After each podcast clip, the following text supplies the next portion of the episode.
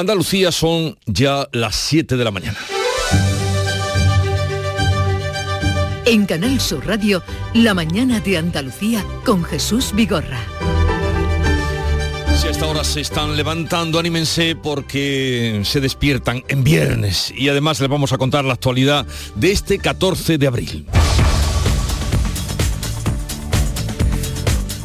En medio del debate nacional de estos días por Doñana, la Junta va a explicar a la Comisión Europea la reordenación de regadíos en el entorno del Parque Natural el próximo día 3 de mayo, mientras Bruselas amenaza con nuevas sanciones si España no protege el parque. Después de la bronca en el Parlamento andaluz, el Partido Popular aprueba una iniciativa del PSOE para constituir una comisión bilateral de Gobierno y Junta para analizar la ejecución de las infraestructuras hidráulicas pendientes que afecten al parque. El asunto ha centrado la sesión de control en la Cámara Autonómica, ya por segundo día, Juan Espadas del PSOE, Juanma Moreno. Esta que usted decía era la legislatura del agua, ¿lo recuerdan? Va camino de ser no solo la legislatura de la sequía, sino desgraciadamente la legislatura en donde se produjo la mayor amenaza a los recursos hídricos que hay en Andalucía. Y ahora vota en contra porque recibe un telefonazo del señor Sánchez, que es como funciona el Grupo Parlamentario Socialista en esta legislatura. Las pymes, pequeñas y medianas empresas ya pueden solicitar ayudas para experimentar con la semana laboral de cuatro días sin recortar los salarios. La patronal CEPIME no prevé una gran demanda de empresas por la caída de la productividad y esta oferta parece que se está mm, recibiendo con cierta frialdad. Ferrovial aprueba su traslado a Países Bajos con el respaldo del 93% de los accionistas. Los inversores reaccionan con una subida en bolsa y el gobierno pasa de las amenazas a aceptar y respetar la decisión de la empresa. El presidente de la compañía, Rafael del Pino, defiende el derecho a la libertad de movimientos en la Unión Europea. Ferrovial no se va de España. España ha sido siempre nuestro país y no renunciamos a ello. Ferrovial continuará contribuyendo fiscalmente en España como lo ha hecho desde su fundación hasta ahora. Y estas son las repercusiones de la ley del solo sí es sí en Andalucía según el Tribunal Superior de Justicia que eleva a 164 las rebajas de condena y 15 las escarcelaciones que se han producido y se han dado en nuestra comunidad. El último es el violador de Viator en Almería que estaba condenado a seis años de prisión. La ley ha propiciado una reducción de condena de dos años y su puesta en libertad. Prisión provisional, por otra, por otra parte, para tres de los seis jóvenes detenidos por propinar una paliza a un menor en Málaga. También esto ocurre aquí. Los presuntos agresores terminaron quemándolo con bengalas. No conocían a la víctima y se desconocen todavía los motivos de tal agresión. Un vídeo de la tunda ha permitido la identificación de todos los implicados, entre ellos tres menores que están ahora en libertad vigilada. Los otros tres mayores ya están detenidos. En cuanto al tiempo, este viernes viene con sol, máximas subiendo en ascenso y vientos del oeste o del noroeste.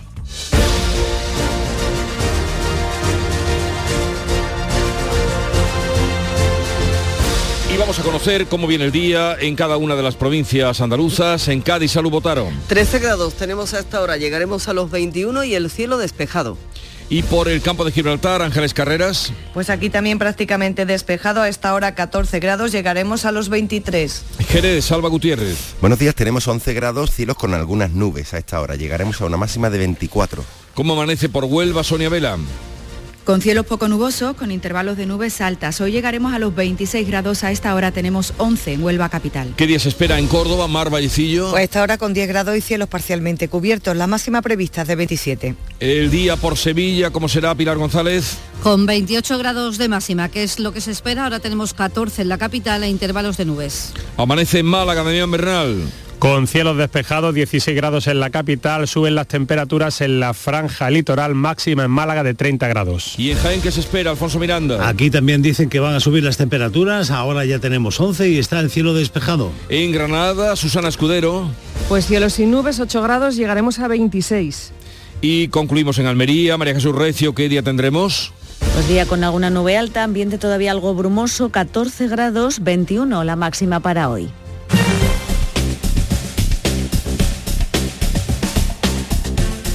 Sepamos ahora cómo se circula por las carreteras de Andalucía. Para ello conectamos con la DGT. Nos informa Alejandro Martín. Buenos días. Muy buenos días. ¿Qué tal? Hasta vamos a encontrar leves complicaciones en la red de carreteras andaluzas en la provincia malagueña. Se van a circular por la A45 a su paso por Antequera, sentido Málaga capital, y también en Huelva, en la A66 a la altura de El Garrobo, sentido Extremadura. En cuanto en el resto de carreteras de la red vial principal como de la secundaria no van a encontrar, eso sí, dificultades.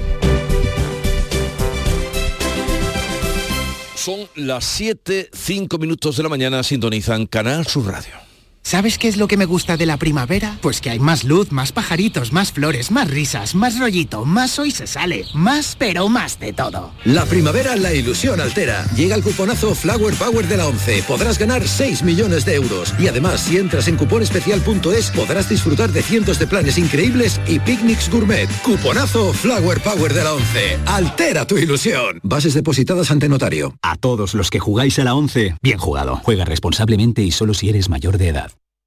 En abril, Sol 1000. Aprovecha el cambio de hora con Social Energy y disfruta más horas de sol, más ahorro. Aprovecha las subvenciones disponibles para ahorrar hasta el 90% en tu factura con tus paneles solares gracias a nuestras baterías. Primeras marcas con hasta 25 años de garantía. Estudio gratuito en el 955 44 11 11 y socialenergy.es. La revolución solar es Social Energy. En Canal Sur Radio, la mañana de Andalucía con Jesús Vigorra. Noticias. Vamos a contarles la actualidad después del debate nacional que ha generado la ley de mejoría de los regadíos de Doñana. La Junta va a poder explicar el próximo 3 de mayo a la Comisión Europea su proyecto de reordenación de tales regadíos del entorno del Parque Natural. Bruselas amenaza, por otra parte, con nuevas sanciones y el Gobierno amenaza con paralizar la ley si sigue adelante. Manuel Pérez Alcázar. El consejero de Sostenibilidad explicará al comisario de Medio Ambiente que la propuesta no pone en riesgo el humedal ni amnistía regadíos irregulares. En el mirador de Canal Sur Radio, Fernández Pacheco ha insistido en que pretende desmentir la versión del gobierno. Aquí en Andalucía conocemos bien la zona, estamos hablando de terrenos que están a 30, 40 kilómetros eh, del Parque Nacional, del Parque Natural e incluso del Preparque. En segundo lugar, eh, se trata de una proposición de ley que no amnistía a los infractores. actualmente la Junta de Andalucía tiene todas esas personas, se les va a sancionar si es lo que procede. Y por supuesto vamos a seguir clausurando todos los pozos que sean de nuestra competencia. El portavoz de la comisión, Tic Mafie, advierte de que Bruselas exigirá la protección de Doñana y hará cumplir la sentencia del Tribunal de Justicia de la Unión Europea que condenó a España por no protegerlo. Si es necesario, la Comisión Europea tendrá la posibilidad de adoptar nuevas medidas para asegurar que España cumple con la sentencia del Tribunal de Justicia sobre Doñana. Los socialistas europeos también han pedido una reunión con el comisario y van a promover una visita al Parque de Doñana de europarlamentarios de distintas formaciones y países. Por su parte, el gobierno central insiste en que pondrá todas las medidas a su alcance para frenar la propuesta del Parlamento andaluz. Nuria Durán. Podemos habla de ecocidio y dice que el gobierno desplegará todas sus armas, también las judiciales, para impedir que salgan adelante los planes de la Junta. En un acto del PSOE, Pedro Sánchez reiteraba la amenaza. ¿A qué tanta soberbia? ¿Por qué no reconocen el error? Ahora sí, les digo, como presidente del Gobierno de España, Doñana no es cortijo de nadie, y mucho menos de la derecha y la ultraderecha andaluza. Doñana es patrimonio de Andalucía, de España, de Europa, y vamos a salvar Doñana. Vamos a salvar Doñana.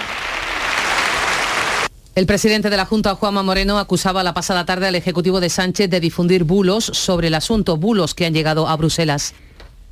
Siempre estamos protegiendo nuestros espacios naturales de los que estamos firmemente comprometidos, con Doñana, por supuesto, como gran referencia de ese tesoro irrenunciable del patrimonio andaluz. Algunos se empeñan en contar medias verdades, medias mentiras o directamente los bulos, ¿no?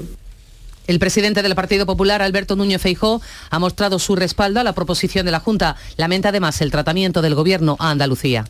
Y además ha traspasado otra línea, llamarle señorito soberbio a el presidente legítimo de la Junta de Andalucía y considerar que Andalucía es una esquinita del territorio español. Pese al airado debate que se está viviendo en el Parlamento, el Partido Popular aprueba una propuesta del PSOE para crear una comisión junta gobierno sobre las obras hidráulicas pendientes. Y es que ese asunto, el de Doñana, ha centrado, como no, la sesión de control al gobierno andaluz. El líder del PSOE ha acusado al presidente de mentir a los regantes y de amenazar a Doñana. Juanma Moreno ha señalado por su parte que el PSOE está en este asunto a las órdenes de Moncloa. Tras el pleno, en un encuentro en los pasillos, Espadas y Moreno, Moreno y Espadas, se emplazaban a un encuentro para buscar soluciones. La última reunión se emplazaron a una nueva y presentasteis la moción, o sea, la, la proposición de, ley. Y la actitud de la vicepresidenta no es, no es de lealtad yo, yo no voy a respaldar a nadie, pero si puedes, convócame, ¿vale? Tú Venga. sabes que yo por hablar y hablar contigo, encantado siempre. Venga, siempre, ahora. además.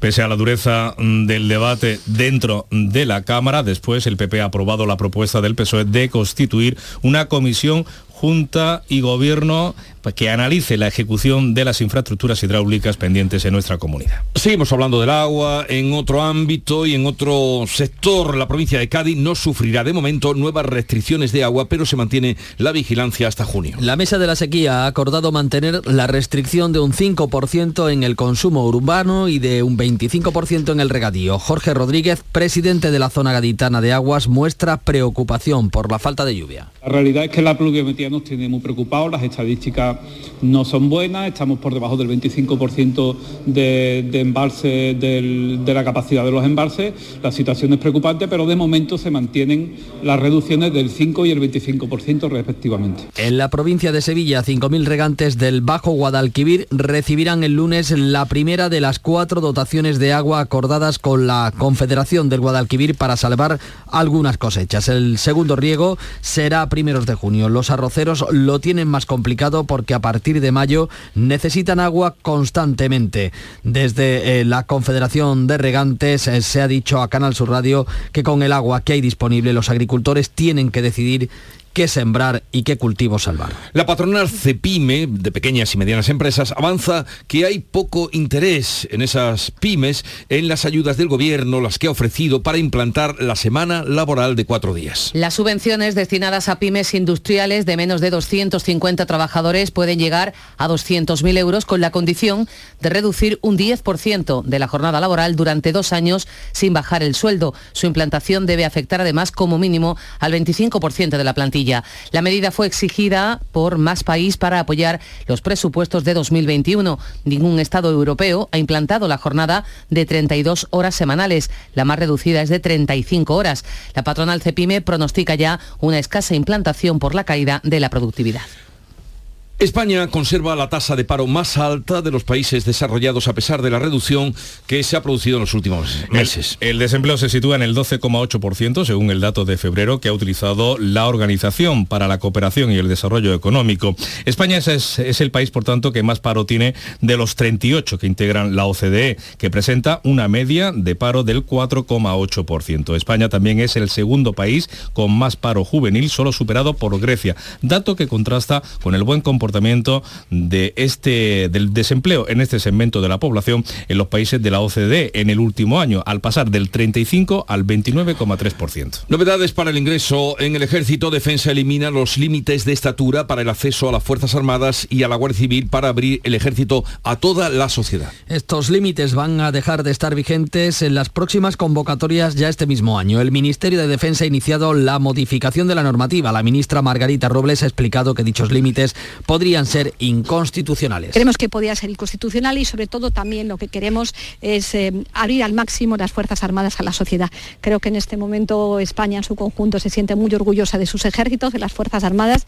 Eh, la gente joven se está volcando mucho en la incorporación y en la participación a los ejércitos y ese límite de estatura nos parecía que en algún caso podía ser eh, para mujeres y para hombres un límite y por eso pues lo vamos a suprimir. Sin embargo, el límite de altura se mantendrá para hombres y mujeres cuando ésta constituya un requisito esencial y determinante para ocupar destinos en determinadas unidades. Y el INE, el Instituto Nacional de Estadística, va a publicar esta mañana, al poco después de las 9, el dato definitivo del IPC de marzo. El índice de precios al consumo adelantado indicaba que la inflación se moderó de forma brusca al 3,3% interanual gracias al descenso de la luz y los carburantes, un efecto escalón y es que hace un año los precios se dispararon por el entonces estallido de la guerra de Ucrania. Preocupa la inflación subyacente, la que no incluye incluye carburantes ni alimentos frescos, que sigue disparada en el 7,5%. Pues ese dato va a salir cuando estemos en conversación con la consejera de Hacienda, Carolina España, así es que con ella podremos contrastar esos datos de España y de Andalucía. En medio de manifestaciones y altercados callejeros, el Consejo Constitucional de Francia se pronuncia hoy sobre la legalidad de la reforma de las pensiones y se acepta un referéndum para derogarla. El Ministerio del Interior galo ha prohibido las manifestaciones en los alrededores del edificio y mantiene un fuerte dispositivo policial. Su portavoz, el portavoz del gobierno, Olivier Beran, dice que el resultado debe ser aceptado por todos y da por sentado que será favorable al Elíseo.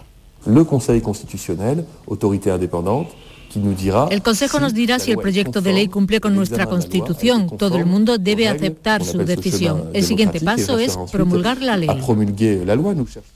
Los sindicatos ya avisan de que van a continuar luchando hasta que se anule ese aumento de la edad de jubilación recogida por la norma de 62 a 64 años. La resistencia ha continuado, como escuchan, este jueves en la duodécima jornada de protestas en tres meses, con menos seguimiento, eso sí, que en otras ocasiones, pero también con violencia, vandalismo y choques con la policía. La jornada ha acabado con 10 agentes heridos y 50 detenidos.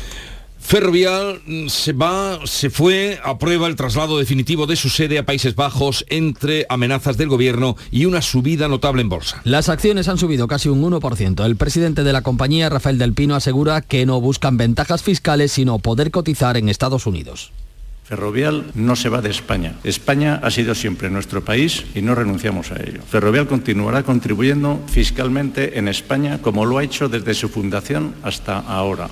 La operación ha sido respaldada por amplia mayoría de los inversores y se ha condicionado a que el coste de su separación no suponga más de 500 millones de euros. El Ministerio de Asuntos Económicos ha mostrado respeto por esta operación, pero el de Seguridad Social, su eh, eh, máximo responsable, José Luis Escriba, advierte de la posibilidad de retirar o reducir los beneficios fiscales a Ferrovial.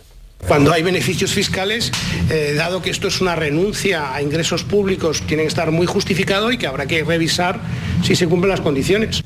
Desde Podemos, la ministra Ione Belarra exige la devolución de todas las ayudas públicas. Eso es reírse a la cara de los españoles y las españolas. Y hoy lo que estamos viendo es que en tiempos de bonanza, bueno, pues cogen las cosas y se van. Tienen que devolver hasta el último euro de dinero público que recibieron y desde el PP Núñez Feijóo vuelve a pedir al Ejecutivo una rectificación. Desde el insulto, desde el menosprecio y desde el señalamiento a las empresas no se soluciona nada. Por tanto, volvemos otra vez a hacer un llamamiento para un gobierno que dialogue. La Junta elevará una queja formal al Consejo Audiovisual de Cataluña por la parodia en TV3 de la Virgen del Rocío. El consejero de la presidencia, Antonio Sanz, considera indignante y censura los ataques desde Cataluña a Andalucía. Lamenta lo que considera un atentado contra una devoción universal que también es de miles de catalanes. Lo que me sorprende aquí es el silencio del Grupo Socialista. Lo que parece increíble es que lo que se decida sea apoyar al gobierno de Sánchez por encima de todo, aunque eso sea dejar tirado a los andaluces, no defenderle. Aquí lo importante es sostenerse en el sillón aunque nos agredan a los andaluces, aunque ataquen a los andaluces. Bueno, en este sentido hay un artículo irrecomendable en el diario El País de una ex musulmana escritora ganadora del premio Nadal, que es Najat El Aljimi, que titula Humor musulmán en TV3. Lo recomiendo. Dice que siente envidia a los católicos porque nunca ve que haya una eh, parodia del Islam. ¿Por qué será? El Ministerio de Justicia tramita la petición de indulto de José Antonio Griñán en base a si existen condiciones de utilidad pública, de justicia o de equidad. En una entrevista radiofónica, la ministra ha afirmado que habrá indultos si concurren estas condiciones. No obstante, ha insistido en que el Gobierno es restrictivo a la hora de otorgar indultos. Asegura que no se concederán en los casos de corrupción, de violencia de género ni en los de tráfico de drogas en el campo de Gibraltar. Tras el ingreso en prisión esta semana del que fuera viceconsejero de Empleo, Agustín Barberá, Griñán es ya el único condenado a pena de prisión por la pieza política de los SERE que todavía no ha ingresado para cumplir la pena por estar recibiendo tratamiento contra un cáncer. Barberá, que también padece cáncer, va a recibirlo en prisión. Nuevo ataque a la figura del rey, en esta ocasión en Madrid. En la Facultad de Ciencias Políticas de la Universidad Complutense ha aparecido un muñeco con una corona colgado y con una pancarta que dice el rey tiene una cita en la Plaza del Pueblo, una soga al cuello y que le caiga el peso de la ley. Es una cita del el rapero Baltónica. Ha sido reivindicado este acto por el movimiento universitario La Chispa. Por contra, la reina Leticia ha recibido en Córdoba esta elocuente muestra de cariño.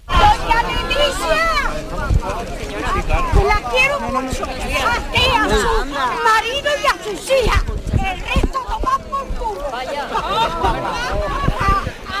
El Tribunal Superior de Justicia de Andalucía eleva a 164 las rebajas de condena y 15 escarcelaciones que se han dado en Andalucía por la ley del solo sí es sí.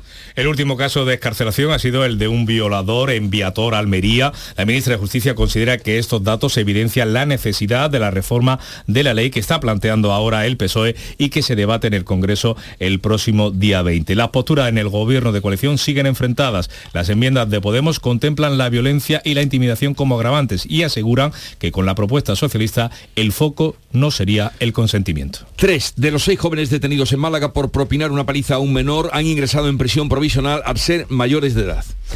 La Fiscalía de Menores ha impuesto la libertad vigilada a los menores implicados en la paliza, así como una orden de alejamiento respecto a la víctima.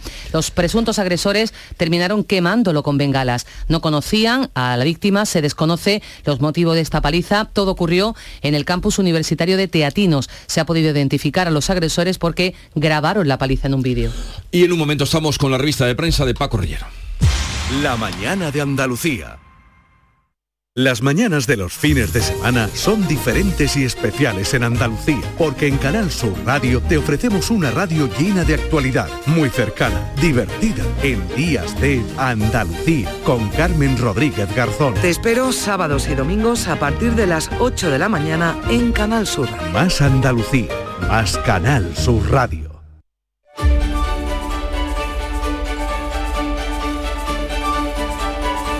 Paco Rellero con lo más destacado de la prensa del día. Buenos días, Paco. Aquí estamos, Jesús. Muy buenos días, 7 y 21. La prensa, como te puedes figurar, que comenta con especial atención dos asuntos, el traslado de Ferrovial y las discrepancias entre Junta y Gobierno respecto a la legislación de Doña Ana. Sobre Ferrovial hay mucho en los últimos días, en las últimas horas. El Ejecutivo de Pedro Sánchez, a través de sus ministros, que ha presionado a la compañía para evitar que la Junta se traslade definitivamente, como ha hecho ya a Países Bajos. Hemos oído a Nadia Calviño, a Félix Bolaños, a Ione Belarra, Escribá, a María Jesús Montero, pero pese a la presión, recuerda el país, pese a los ataques, anota en su portada ABC, Ferrovial se va a Países Bajos. La razón titula explícitamente Moncloa pierde Ferrovial después de que el traslado se aprobara con el respaldo del 93,3% de los accionistas. El mundo titula que los mayores fondos internacionales golpean a Sánchez en Ferrovial, fondos que apoyan el traslado, y el confidencial anota que una de las mayores y mejores compañías españolas que decida llevarse su sede fuera de España es un asunto de máxima importancia porque refleja nuestras debilidades como país. Tomás Serrano en el español, el viñetista, dibuja a Nadia Calviño en una rueda de prensa diciendo este gobierno ha hecho todo lo posible para que Ferrovial se quedara. Incluso le dimos los verdaderos resultados de las encuestas de Tezanos. Y el editorial del país reclama que se revisen eh, las reglas de la política industrial española a tenor de cómo ha concluido el asunto. Y vamos con el otro tema importante con respecto a Doñana. ¿Qué cuenta la prensa? Distintos análisis sobre el enfrentamiento entre gobierno y junta y noticias. Por ejemplo, el español cuenta que Sánchez se comprometió por ley a hacer 10 obras para salvar Doñana en 2018, hace ya 5 años, y no ha iniciado uh, ningún asunto que también incluye el diario La Razón. El país dedica su portada a este asunto y anota que el conflicto lleva al Partido Popular a un incómodo debate sobre ecología ante el 28 de mayo, ante las próximas elecciones eh, municipales y autonómicas. El mundo también eh, lo coloca en portada, muy destacado. El gobierno usa el parque de Ariete contra la Junta mientras los agricultores eh, piden legalizar los cultivos entre advertencias de Bruselas e Infolibre, el digital Infolibre cree que el paraíso natural está desprotegido, por lo que España se expone a una multa millonaria de la Unión Europea por el plan del PP y de Vox contra mm, Doña Ana. Es, digo, el titular de Infolibre. Y sobre la reforma de la ley del sí el Partido Popular desvela contactos con el PSOE para reformar la ley que se está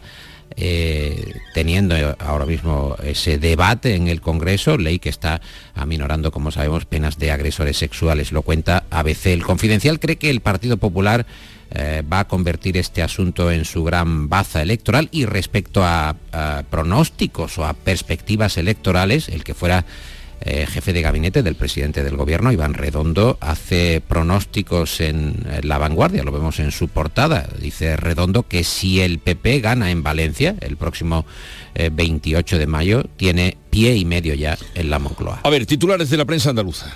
Diario de Sevilla, el Ayuntamiento y la Junta que se alían para limitar los pisos turísticos. Diario de Cádiz, llega otro verano con solo tres conexiones por tren eh, con Madrid, Viva Huelva, más sobre Doña Ana, Bruselas que amenaza con multas a España, asunto que también destaca el Huelva Información, Ideal de Jaén, la candidatura a Patrimonio Mundial del Paisaje del Olivar, que se retrasa un año, en Granada, el Ideal que nos cuenta que Europa contempla por primera vez el tren de Motril y abre la puerta a su financiación, Málaga hoy, que habla de las mafias que están alquilando pisos sin contratos a familias en situación vulnerable y en la opinión de Málaga, la Costa del Sol, que se prepara para poder traer agua del campo de Gibraltar. En Córdoba acabamos de escuchar ese explícito reconocimiento a la reina Leticia mm. de una paisana cordobesa. Día de Córdoba, encontramos que la reina inaugura el Tour del Talento con actividades para 3.000 eh, jóvenes.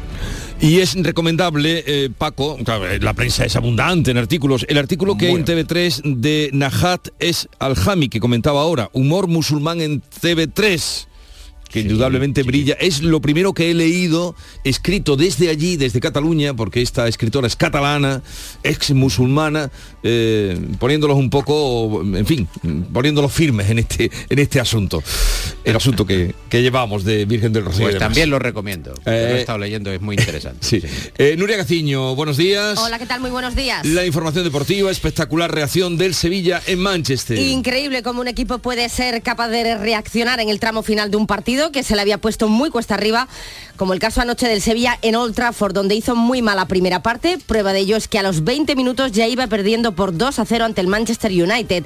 Menos mal que Mendilibar, que sacó un equipo pensando claramente en la liga, acertó con los cambios que ayudaron a la reacción final. Dos goles de rebote en el 84 y en el 92, que dan el empate al Sevilla y que deja la eliminatoria de los cuartos de final de la Liga Europa muy abierta. Pero antes de la disputa de los encuentros de vuelta, llega este fin de semana la vigésimo novena jornada de Primera División donde el Cádiz y el Betis juegan mañana. El Cádiz recibe a las 9 de la noche al Real Madrid. Sería muy importante sumar para seguir alejándose de los puestos de descenso se espera lleno en el nuevo Mirandilla. El Betis, por su parte, juega en el Benito Villamarín frente al Español, ante el que no, pudo ante el que no puede fallar si no quiere descolgarse de esa lucha por los puestos Champions. Ya de paso, le haría desde luego un gran favor no solo al Cádiz y al Sevilla, sino también al Almería, que el domingo visita a las seis y media al Atlético de Madrid. Los almerienses confían en poder incrementar la distancia con respecto a la zona peligrosa. Y el que también lo pretende es el Sevilla, que el domingo tiene una auténtica final a las nueve de la noche. Juegan Mestalla ante el Valencia y en caso de victoria no solo se alejaría del descenso, sino que además hundiría todavía más al conjunto Che. En segunda división, el Granada no puede fallar mañana. Los Cármenes ante Las Palmas, rival directísimo en la lucha por el ascenso directo. Ya el domingo el Málaga recibe al Cartagena, difícil rival el equipo murciano que está metido en la liguilla de ascenso, mientras que a los malagueños una jornada más, pues solo les vale ganar si quieren soñar con la salvación. Y de celebración ya saben que está el Real Jaén este año, así que una delegación del equipo jiennense fue recibida ayer por el rey Felipe VI con motivo de su centenario. Y Paco, se acaba la semana, ¿con qué noticia nos vamos a despedir? Qué pena, ¿cómo vamos a soportar dos días sin estar juntos, Jesús? Me parece que se prolonga el tiempo demasiado. No puedo estar sin Nuria, no puedo estar sin ti, pero eh, me voy a quedar con lo de la protección de datos que investiga si ChatGPT cumple la ley. Eh, ya sabéis que ChatGPT se está imponiendo. No sé si has estado tentado a decirle, hazme el guion del programa porque eh, hace todo tipo de gestiones literarias o culturales. El otro día estuve hablando con un amigo, estaba preparando un pregón cofrade y se lo había encargado al chat GPT. Dice, dale un poco más de lírica, eh, pon aquí, quita allí. Estaba comprobando a ver cómo funcionaba eso, pero tiene eh, muchas interrogantes esta aplicación. España que se suma también a la vigilancia sobre el control de datos que está procurando y que digo está generando mucha controversia. Así que investigación sobre el chat GPT y el chat GPT que se está implantando por otra parte a muchos niveles. Ayer mismo estuvo aquí Pablo Alborán sí. y me contó que le había encantado una canción? no porque salió por, no porque salió este tema no no más complicado Paco Alborán tiene le había pedido al chat GPT unos una poesía en versos gongorinos. Toma ya. Eh, y era todavía más retorcido y se lo dio al momento. En francés, eh, en francés. Paco, le pido una poesía en francés con versos gongorinos, barroco gongorino. Y el chat GPT, y había más, había algún matiz más, se lo dio. pues nada, el lunes que haga el programa del chat GPT. No, no, no, no. Adiós. Buen fin de semana. Canal Sur Radio. En Canal Sur Radio, la mañana de Andalucía con Jesús Vigorra. Y a esta hora de la mañana, acaban de dar las siete y media, vamos a refrescarles a ustedes la mañana con los titulares de prensa que resumen lo que les venimos contando. Lo hacemos con Nuria Durán. La Junta explicará a la Comisión Europea la reordenación que pretende hacer del regadío en el entorno de Doñana. El gobierno andaluz expondrá su proyecto a las autoridades eh, comunitarias el próximo 3 de mayo, mientras Bruselas amenaza con nuevas sanciones si España no protege el parque. Después de la bronca en el Parlamento andaluz, el PP aprueba una iniciativa del PSOE para constituir una comisión bilateral. Gobierno y Junta analizarán la ejecución de las infraestructuras hidráulicas pendientes. Pequeñas y medianas empresas pueden ya solicitar ayudas para experimentar con la semana laboral de cuatro días sin recortar los salarios. Las subvenciones destinadas a pymes industriales de menos de 250 trabajadores pueden llegar a 200.000 euros con la condición de reducir un 10% la jornada laboral durante dos años sin bajar el sueldo. La patronal Cepime pronostica una escasa demanda por parte de las empresas por la caída de la productividad. Ferrovial aprueba su traslado a Países Bajos con el respaldo del 93% de los accionistas. Los inversores reaccionan con una subida en bolsa y el gobierno pasa de las amenazas a aceptar y respetar la decisión de la multinacional. El presidente de la compañía, Rafael del Pino, defiende el derecho a la libertad de movimiento en el seno de la Unión Europea. Repercusiones de la ley del solo sí es sí en Andalucía. El Tribunal Superior de Justicia eleva a 164 las rebajas de condena y 15 escarcelaciones en nuestra comunidad. El último es el violador de Viator, Almería, que estaba condenado a seis años de prisión. La ley ha propiciado para él una reducción de condena de dos años y su puesta en libertad. Prisión provisional para tres de los seis jóvenes detenidos por propinar una paliza a un menor en Málaga. Los agresores terminaron quemándolo con bengalas, no conocían a la víctima, nada trasciende del móvil, de los motivos. Un vídeo de la paliza ha permitido la identificación de todos los implicados, entre ellos tres menores que están en libertad vigilada. ¿Y el tiempo para hoy? Cielos poco nubosos este viernes en Andalucía. Las temperaturas máximas suben, especialmente en Málaga. Se alcanzarán 30 grados. Las mínimas bajan en el extremo oriental, aumentan en el tercio occidental, se mantienen en el resto. Los vientos soplan de levante en el litoral, litoral mediterráneo oriental durante la primera mitad del día. Girarán a poniente por la tarde, mientras que en el resto serán del oeste. 7.32 minutos de la mañana. Enseguida vamos con las claves económicas del día. Frutos secos Reyes, mucho más que pipas. Disfruta con nuestra deliciosa variedad de frutos secos, snacks y golosinas en los más de 35.000 puntos de venta que tenemos en Andalucía o en frutosecorreyes.es. Ah, y ahora con tu pedido a partir de 20 euros, te los llevamos a casa gratis. Frutos secos Reyes, tus frutos secos de siempre. Los fines de semana nos despertamos en los mejores rincones de Andalucía para que conozcas su historia, su cultura sus curiosidades, sus leyendas. Te invitamos a conocer una Andalucía llena de talento, hermosa, fascinante y única. Andalucía nuestra. Los sábados y domingos desde las 7 de la mañana en Canal Sur Radio con Inmaculada González. Más Andalucía, más Canal Sur Radio. Las claves económicas con Paco Bocero. Llegamos a viernes después de una semana ajetreada en lo económico, especialmente por la expectación que levantó la Junta de Accionistas de Ferrovial. ¿Y qué nos queda para hoy? Buenos días, Paco. Buenos días, Jesús. Buenos días de viernes. Pues mira, hoy tenemos un par de atención eh, un par de focos de atención en los que vamos a, a, centrarnos, por supuesto, y por este orden, la inflación definitiva de marzo y después la evolución de sociedades, la marcha de empresas, ambos indicadores que ofrecerá el INE a partir de las 9. Pero también sobre la Junta de Accionistas de Ferrovial, ya que la cita, ya te adelanto que el asunto no va a terminar todavía. Ahora hay por delante un mes para cerrar definitivamente el resultado de ayer, porque hay un porcentaje en torno al 5, 6, 6% de los accionistas que deben acabar de pronunciarse. Y si todavía hubiese un 2,56 que se mostrase en contra, la operación tendría que dar marcha atrás. No obstante, y aunque es muy muy difícil que se llegue a ese porcentaje viendo los resultados de la Junta de ayer y sobre todo el espíritu que sobrevoló eh, durante todo el día, la batalla política va a seguir en la agenda a tenor de la declaración de varios ministros ayer, sí, como sí. hemos visto. Oye, eh, Paco, curioso que sea el único que ha votado en contra el hermano del presidente. ¿eh? Bueno, tú ya sabes que las cuestiones familiares suelen ser absolutamente insondables, absolutamente, ¿no? Pero eh, parece ser que una cosa es el voto en contra por una cuestión ya, simbólica ya, ya. y otra cosa es sí, sí, negarse a que pero, pero, pero, pero, que es eh, significativo, ¿no? De, pasa sí. siempre en las mejores familias. En las mejores familias, ahí está. Eh, lo iremos viendo todo esto. Vamos entonces con el IPC. ¿Se pueden esperar variaciones del dato adelantado que conocíamos, ese de 3,3%, Paco? Pues mira, podría ser porque hubiera algún último ajuste, pero hay que recordar que ese 3,3% tiene que ver con el explicado efecto base eh, frente a marzo del año pasado y que la subyacente, que es la que nos debe importar, está en el 7,5%. Sí. El efecto base al final tiene que ver con la evolución de los precios de la energía y sobre lo que vamos a prestar atención hoy es sobre todo sobre los precios de los alimentos. Las previsiones adelantadas nos decían que podrían situarse en torno a una subida del 13 a 14% en marzo, después de la del 16,6 en febrero.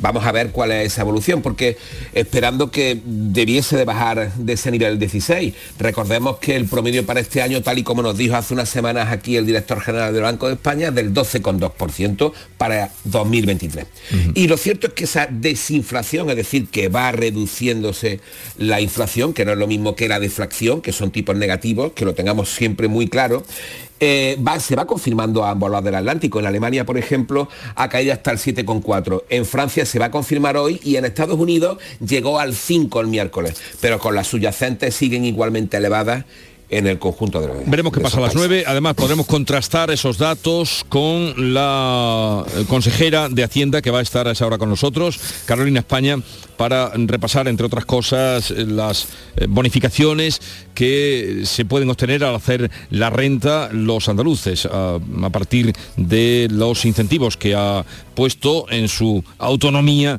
eh, la Junta. Bueno, por cierto, y ahora que citas, citabas a Estados Unidos hace un momento, el euro parece que se fortalece frente al dólar después de un año, ¿no? Sí, así es, y es un muy buen apunte y es simplemente un comentario porque nos debemos de mirar hacia la actividad empresarial. Alcanzar uno con uno frente al billete verde, al dólar, que es ese mayor cambio en un año y más y más que una cuestión puntual, tiene que ver con la paulatina debilidad del que se está tipando la economía estadounidense por la subida de tipos. Por cierto, el miércoles hablábamos de las actas de la Reserva Federal y hemos conocido que el Banco Central estadounidense ha pasado a incluir entre sus previsiones la posibilidad de una recesión a lo largo de este año, con lo que han vuelto con fuerza las posibilidades de que esa subida de tipos esté ya muy próxima, muy próxima a su fin. ¿Algo más, Paco? Pues sí, mira, ya que hablábamos de la evolución de sociedades, dato que va a dar a conocer el INE, ayer los registradores adelantaron que la creación de sociedades ha crecido un 10% en el primer trimestre frente a 2022. Es una buena noticia, un buen antecedente, aunque el reverso nos dice que la OCDE nos dejó ayer con un paro del 12,8 frente a una media del 4,8. 8 puntos por encima de la media de la organización. Casi Agridulce. Casi final, final muy exactamente. Y final más llevadero, final de clave musical de viernes. Absolutamente maravillosa. Mira, este es el último disco del gran Ian Hunter, que fue guitarrista de Mute Hooper, trabajó con Bowie y con una serie absolutamente enorme de, la, de las aristocracias vieja aristocracia musical británica y americana. Y aquí lo acompaña Ringo Starr y Mike Campbell. Por cierto, Ian Hunter tiene 84 años. 84 años. Y ahí sigue. Y así suena. Y ahí sigue tocando la guitarra y cantando.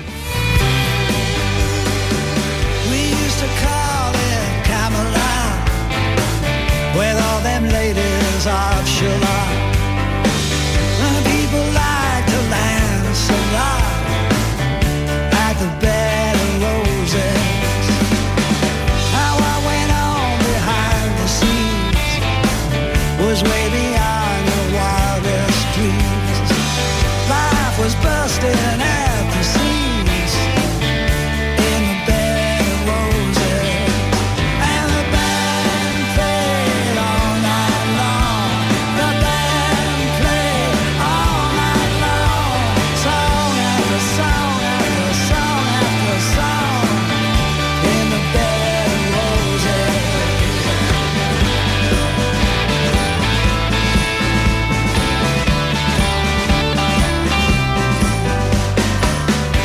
Buen fin de semana, Paco. Igualmente hasta el lunes y ojito con ChatGPT. Sí, hay que tener mucho cuidado. Hasta luego. Hasta el lunes.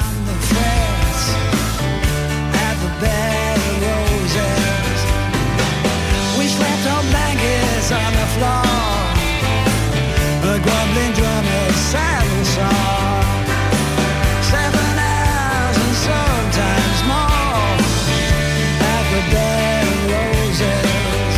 Este fin de semana volvemos a disfrutar de la radio contigo en Gente de Andalucía, con todo lo que nos ofrece nuestra tierra y con su gente.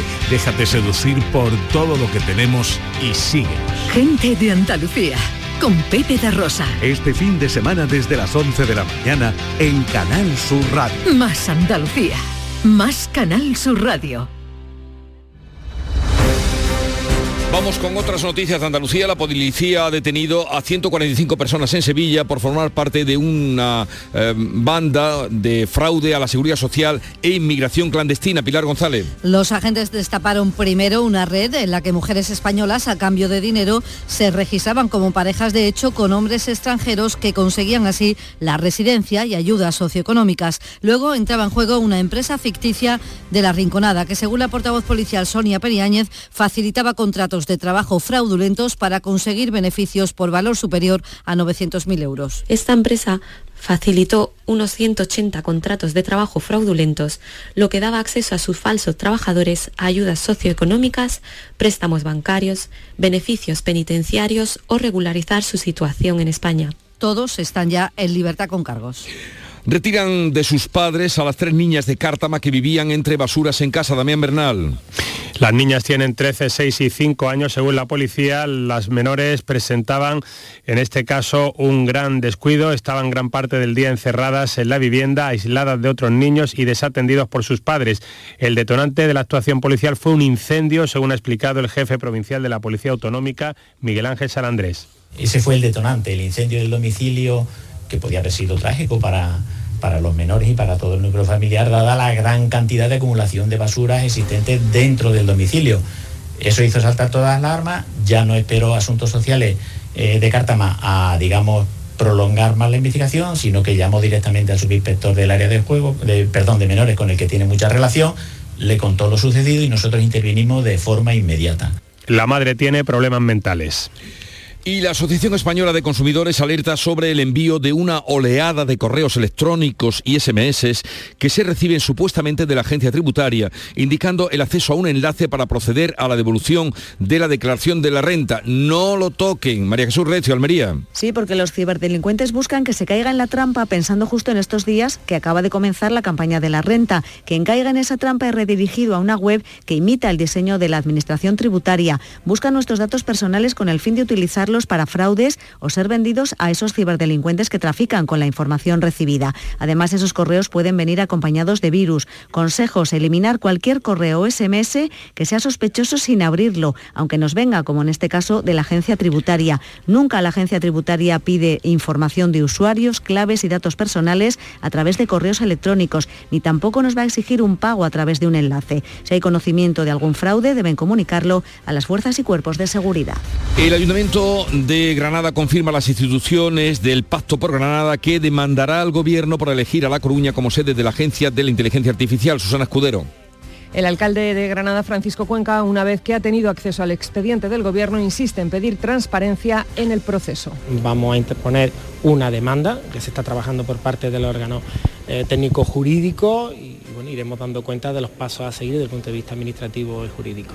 Además, la Junta de Andalucía ha enviado este jueves una comunicación oficial aprobada en Consejo de Gobierno para pedir al Ejecutivo de Sánchez que anule el proceso y lo vuelva a iniciar. Nuevo retraso de la candidatura para que el paisaje del olivar de Andalucía sea declarado por la UNESCO Patrimonio Mundial, ahora de 12 meses, mientras se solventa una leve deficiencia técnica del expediente. Alfonso Miranda. Tan leve, tan leve que son milímetros los que vuelven a parar en el expediente. La Comisión Técnica del Ministerio ha alegado que dos de los 14 mapas presentados, la línea que marca el perímetro de cada paisaje era demasiado gruesa y no dejaba claro hasta dónde llegaba la zona a proteger. Si no eh, hay nuevos retrasos, iremos a la Asamblea de la UNESCO de 2025.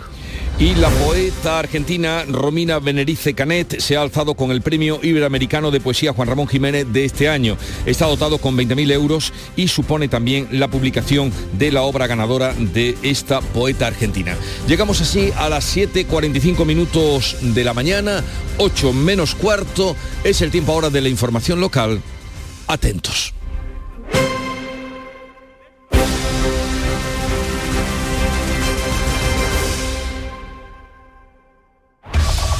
En la mañana de Andalucía de Canal Sur Radio, las noticias de Sevilla.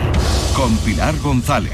Hola, buenos días. El Consejo de Hermandades comenzará a devolver el IVA de las sillas de este año la próxima semana, cuando también comenzarán los últimos trabajos de limpieza de la Giralda y los agricultores recibirán el primer riego del año. En deportes, el Sevilla empata con el Manchester en la Liga Europa. Enseguida se lo vamos a contar. Antes el tráfico. Hay menos circulación, como suele ser habitual los viernes, solo retenciones de 4 kilómetros en la entrada a Sevilla por la autovía de Huelva y uno en el Centenario sentido Cádiz. Hoy tenemos intervalos de nubes alta, viento del norte girando a oeste por la tarde. La máxima prevista es de 26 grados en Morón, 27 en Lebrija, 28 en Écija y en Sevilla. A esta hora 14 grados en la capital. En The Implant nos esforzamos en ofrecer en todo momento los mejores servicios a nuestros pacientes. Por ello contamos con los tratamientos más avanzados en odontología y estética facial. Pero sabemos que no basta con ofrecer servicios clínicos de primer nivel y por eso cambiamos, para seguir siendo como siempre, pero que nos veas como nunca. Descúbrelo en nuestra web www.theimplant.com. Atención Sevilla. El mundo del automóvil en Sevilla tiene nombre propio. Grupo Berrocar. Más de 30 años en el sector. Un gran stock de turismos y furgonetas en alquiler y un amplio abanico de vehículos en venta con una de las mejores garantías. Búscanos en grupoberrocar.com y en nuestros puntos de venta y alquiler en Sevilla y provincia. Grupo Berrocar. Tu confianza, nuestro motor. Las noticias de Sevilla. Canal Sur Radio. Las obras de restauración de la Giralda terminarán a principios del próximo año. El lunes comienzan los trabajos en la cara norte con un presupuesto de 800.000 euros y 11 meses de plazo. Es la única que queda por sanear y la que tiene peor estado. La pandemia ha retrasado estas últimas obras que se pagarán íntegramente con el dinero que se recauda con las visitas. Unos trabajos muy importantes, como destacaba el arquitecto Eduardo Martínez cuando comenzaron en 2017 que desde hace 35 años, un tercio de siglo, no se hace la labor que se va a realizar ahora, pero ahora con mayor alcance porque nos lo permite la técnica y la capacidad de voluntad presupuestaria del esfuerzo que está realizando el Cabildo Metropolitano. Además, Patrimonio del Estado va a invertir 700.000 euros en la restauración de algunos elementos de la Plaza de España. Y el Consejo de Hermandades y Cofradías comienza el proceso para devolver el IVA de las sillas y palcos de esta Semana Santa. Está enviando ya a los abonados una carta informativa en la que se pide que remitan un formulario adjunto para proceder al reintegro. La decisión se ha adoptado al ser ya firme la resolución judicial que dictaminó que no hay que pagar el IVA a Hacienda porque se trata de una actividad religiosa, algo que esperaba desde hace meses el presidente del Consejo, Francisco Vélez. Se acordaba en el mes de enero, pues en el mes de abril habría que tributar. Si en el mes de abril eh, no fuera un firme, pues entonces sí, tendríamos que hacer el ingreso, aunque posteriormente después se pidiera la devolución. Y al final ha sido así. El ayuntamiento presenta hoy los actos programados por el 50 aniversario del traslado de la Feria de Abril desde el Prado de San Sebastián a Los Remedios y el Comité de Empresa del Servicio de Grúa del Ayuntamiento de Sevilla convoca una concentración durante toda la mañana ante el ayuntamiento. Los paros en feria se mantienen tras la última reunión en el servicio de intermediación. Les contamos también que el ayuntamiento de Sevilla ha comunicado al Instituto Nacional de Estadística el aumento de la población de la capital en más de 2.200 personas. El alcalde Antonio Muñoz eh, dice que es el mayor incremento de la última década y lo achaca a las políticas sociales. La gente que ha venido a vivir a Sevilla ha sido la cifra mejor de los últimos 10 años. Sin lugar a dudas está dando buenos resultados las políticas de vivienda pública, la generación de empleo, que son dos factores fundamentales para crecer en población. Muñoz ha propuesto abordar con la Junta la declaración de zonas saturadas de pisos turísticos una vez que pasen las elecciones municipales. Y el candidato a la alcaldía por el Partido Popular ha presentado el proyecto Sevilla-Río Guadalquivir con 10 medidas. José Luis Sanz entiende que Sevilla vive de espaldas al Guadalquivir y plantea, entre otras cosas, la creación de cuatro pasos peatonales. Que permitan a Sevilla, a los sevillanos, de disfrutar de nuestro río. Una infraestructura única para el esparcimiento deportivo, para el esparcimiento de ocio, para el disfrute de todos los sevillanos.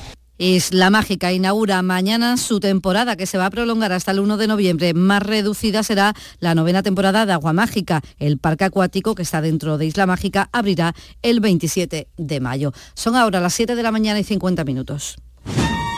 Ya se ha ido Paco y otra vez se ha llevado las llaves del coche. Pero niña, que en Ferretería El Bombín, además de puertas acorazadas con sistema anti-bumping, son especialistas en duplicado de llaves de cualquier marca de coche. Pues de mañana no pasa que vaya a Ferretería El Bombín a hacerme un duplicado de llaves de mi coche. Ferretería El Bombín. Te esperamos en Polígono San Pablo, calle Tesalónica y en Triana, calle Febo. Un híbrido. No, un eléctrico. No, un gasolina. Cariño, despierta. ¿Eh? Me estoy volviendo loco para comprar el coche. Pues vete a Kia, porque tienen todo tipo de modelos para que encuentres el que mejor se adapta a ti. Si no está en un concesionario Kia, es que no existe. Solo en la red Kia de Sevilla. Kia. Movement that inspires. Premios Carrusel Taurino 2022. Canal Sur y la Fundación Cajasol conceden estas distinciones a Emilio de Justo, Premio Carrusel Taurino, José Ortega Cano, Premio Carrusel de Honor. Y La Quinta, Premio Carrusel Taurino a la mejor ganadería. El director general de la Radiotelevisión de Andalucía, Juan de Mellado, y el presidente de la Fundación Cajasol, Antonio Pulido, entregarán los galardones en el Teatro de la Fundación Cajasol de Sevilla este martes 18 de abril a las 12 del mediodía. Síguenos en directo en Radio Andalucía Información con el patrocinio de la Fundación Cajasol. En Canal Sur Radio, las noticias de Sevilla. La comunidad de regantes del Bajo Guadalquivir recibirá el próximo lunes la primera de las cuatro dotaciones de agua acordadas con la Confederación. El gerente de la mancomunidad José Manuel Sanz ha dicho aquí en Canal Sur Radio que con el agua que hay disponible los agricultores tienen que decidir qué sembrar y qué cultivo salvar. Bueno, pues la gente se van a adaptar a lo que hay. Hombre, que tú dices, pues que es que un, un- una arboleda pues necesita un naranjo, un almendro necesita ci- 5.500 metros cúbicos por hectárea. Bueno, pues este año pues, le va a poder dar 2.500 o 3.000. El Bajo Guadalquivir también tiene unas, unas presas. Voy a ayudar en su momento, en esas emboladas, pues a lo mejor la embolada dura, me da igual 10 días. Pues yo a lo mejor continúo 5 días más o 6 días más y doy para que la gente termine de regar. En sucesos, la Guardia Civil ha detenido en el aeropuerto de Sevilla a un hombre de nacionalidad malaya cuando trataba de salir con dos maletas en las que llevaba 13 kilos de angulas vivas valoradas en 90.000 euros. Eh, se dirigía a Casablanca, pero su destino final era Asia. La portavoz de la Guardia Civil, Rosa Reina, explica cómo se llevaban las angulas vivas en las maletas. Para conseguir que sobrevivieran estos animales, que pueden llegar a tardar más de dos días eh, el viaje, las maletas eran preparadas meticulosamente, añadiendo oxígeno puro en el interior de las bolsas que contenían estos animales y metiendo hielo seco en las mismas. Y la policía ha detenido a 145 personas por formar parte de una trama de fraude a la seguridad social e inmigración clandestina. Los agentes destaparon una red en la que mujeres españolas, a cambio de dinero, se registraban como parejas de hecho con hombres extranjeros que conseguían así la residencia y ayudas socioeconómicas. Luego entraba en juego una empresa ficticia de la Rinconada que facilitaba contratos de trabajo fraudulentos para conseguir beneficios por valor a 900.000 euros. Deportes, Antonio Camaño, buenos días. Hola, ¿qué tal? Muy buenos días. El Sevilla empató en Old Trafford 2-2 ante el Manchester United en el partido de ida de los cuartos de final de la Europa League en un encuentro marcado por los siete cambios de Mendilibar con respecto al encuentro de liga, pero el Sevilla aguantó el arreón inicial de los ingleses que aprovecharon los errores individuales de una defensa del Sevilla que dio demasiadas facilidades a un equipo como al Manchester. Pero con el gol del Navas y también el del Nesiri en el tramo final deja abierta la eliminatoria para el estadio Ramón Sánchez Pijuán dentro de una semana. Y en el Betis, la nueva ciudad deportiva del conjunto verde y blanco que se está construyendo en dos semanas va a llevar el nombre de Rafael Gordillo, una de las leyendas de la entidad verdina. Les contamos también que la ONCE presenta hoy el primer perro guía de un juez en España. Se llama Pusky y es el perro guía del magistrado de la sección tercera de la Audiencia Provincial de Sevilla, Luis Gonzaga de Oro Pulido. Y en Cultura esta noche comienza el primero de los cinco conciertos gratuitos de Zona Flamenca, la iniciativa de Factoría Cultural para llevar el flamenco a los barrios. Carlos López. Serán cinco conciertos en torno a cinco grandes figuras del flamenco sevillano. Miguel Ángel Vargas es uno de los coordinadores del proyecto. El flamenco de mucha calidad nos sirva como una herramienta para poder señalar las desigualdades. La Plaza Río de Janeiro del Polígono Norte acogerá a partir de las 9 de la noche el primer recital Memoria de Chocolate. Contará, entre otros, con el baile de Juan Fernández Montoya, el barullo, que participa por primera vez. Admiración al mito ¿no? de Antonio el Chocolate y además, pues como familia, pues un día muy emotivo. Los próximos conciertos serán el 21 de abril en Madre de Dios, el 5 de mayo en Polígono Sur, el 12 en Palmete y el 21 de mayo en Torreblanca. Me quedo con quien me cuida. Y el arrebato esta noche a las 9 y media vuelve a Fibes. Así, con él terminamos. Son ahora 10, 14 grados en Sevilla, 10 en Carmona, 11 en Los Palacios. Escuchas La Mañana de Andalucía con Jesús Vigorra, Canal Sur Radio. Aquadeus, el agua mineral natural de Sierra Nevada, patrocinador de la Federación Andaluza de Triatlón, les ofrece la información deportiva. 8 menos 5 de la mañana, Nuria Gaciño, buenos días. Hola, ¿qué tal? Muy buenos días. Ya está aquí el viernes, ya está aquí Nuria y hoy con la magnífica noticia de que el Sevilla arrancó un empate de oro en Manchester que le hace soñar con su competición fetiche. Increíble, espectacular y milagrosa esa reacción del Sevilla en el tramo final del partido de anoche en Old Trafford, ida de los cuartos de final de la Liga Europa, donde los sevillistas han hecho valer el lema de su himno, nunca se rinde, algo que parecía que se había perdido este año. Se le puso muy cuesta arriba el partido al Sevilla, ya que a los 20 minutos ya iba perdiendo por 2 a 0 ante el Manchester United. Muy superior el conjunto británico. Pero el técnico Mendilibar, que sacó un equipo pensando claramente en la liga, el domingo tiene una final ante el Valencia de hecho, pues acertó con los cambios que surtieron efecto en el tramo final. Aunque fueron dos goles de rebote, en el 84 y en el 92 valen igual para los hombres de Mendilibar. En el segundo tiempo lo que no hemos hecho es eh, tirar el partido, ¿no? Ellos han tenido alguna ocasión, pero nosotros hemos ido hacia arriba, hemos hecho el primero, el 2-1 de, Jesús, en un error del, rival de dejar pasar el balón, pero de, estar Jesús y llegar hasta allí Jesús Navas. Y luego, bueno, hemos tenido otro remate de cabeza de, de para muy bien el portero y, bueno, luego la segunda que, ha sido rebote que, hemos empatado, ¿no? Y luego, bueno, con uno menos ellos por la lesión de Lisandro, pues eh, estaban pidiendo la hora, ¿no? Y ahí hemos tenido nosotros opciones para, para intentar ganar el partido. Precisamente uno de los cambios fue Jesús Navas, cuya entrada en el campo dio lugar al primer gol del Sevilla. Sí, una jugada que parecía que se iba, pero lo ha peleado hasta el final y bueno, ha entrado, eh, eh, luego hemos hecho el 2-2 y el equipo ha seguido, ha intentado meter el tercero, yo creo que esa es la actitud. Eso fue sin duda lo más importante, que el Sevilla pudo incluso haber conseguido el tercer gol. Esa debería ser la actitud en el partido de vuelta la próxima semana, una vuelta que Mendilibar ve al 50%. Ahora, bueno, eso es, estamos igualados, eh, habrá que tratar de ganar allí, ¿no? Eh, estará, al 50%, pero bueno, eh, con la ventaja de jugar con nuestra afición. Del resto de los partidos, derrota de la Roma ante el Feyenoord por la mínima, victoria de la Juventus 1 a 0 ante el Sporting de Lisboa y empate a 1 entre el Bayer Leverkusen y el San Gillois de Bélgica. Y nos preparamos ya para un nuevo fin de semana con mucho en juego en la Liga. El Cádiz recibe mañana a las 9 al Real Madrid. Sería muy importante sumar para seguir alejándose de los puestos de descenso. Para Fede San Ameterio no estaría mal que el Madrid llegase algo cansado tras haber disputado la Champions. Como tú dices, llegarán cansados todos los partidos de Champions, te exigen mucho y bueno, a ver, a ver el sábado que será una bonita batalla. Pues viene todo un Real Madrid y hay que estar con las orejas tiesas desde el primer momento. La buena noticia es la vuelta a los entrenamientos de Zaldúa tras su lesión de rodilla. Se espera lleno en el nuevo Mirandilla. El Betis, por su parte, juega también mañana. Lo hace frente al español. No puede fallar si no quiere descolgarse de la lucha por la Champions. Una lucha que va a ser muy igualada hasta el final. Así lo ha comentado Edgar en los medios del club también muy igualada. Al final creo, creo, que va a ser hasta el final así. Somos tres equipos, incluso cuatro si, si quieres meter al Atleti y no hay que centrarse tanto en si jugamos contra la Real o jugamos contra otro equipo directo porque al final, como vimos esta semana, juegas contra un equipo que está abajo, te puede ganar perfectamente si no haces tu mejor partido. Y los otros equipos que igual el Villarreal pensábamos que podía eh, perder en campo el Madrid y gana. Así que, como digo, es una liga muy igualada y cuando queden dos tres jornadas ya veremos, ya haremos números de, de qué tenemos que hacer, pero ahora creo que hay que centrarse en el español y, y ir sumando, que es lo importante. Ya de paso, si el Betis gana, le haría un gran favor no solo al Cádiz y al Sevilla, sino también al Almería, que el domingo visita a las seis y media al Atlético de Madrid. Los almerienses confían en poder incrementar la distancia con respecto a la zona peligrosa. Samu Costa. Intentamos no, pensar en ello y, si por acaso volvemos otra vez a, descenso no hay que volver locos, eso puede pasar. Sabemos que va a ser casi hasta el final, sino hasta el último partido. Entonces hay que enfocar el próximo partido como el partido más importante de liga Samu Costa que apela a la paciencia y el que también lo pretende sacar los tres puntos este fin de semana es el Sevilla que el domingo tiene una auténtica final a las 9 de la noche. Juega en Mestalla ante el Valencia y en caso de victoria pues no solo se alejaría del descenso sino que además hundiría todavía más al conjunto Che inmerso en puestos de descenso.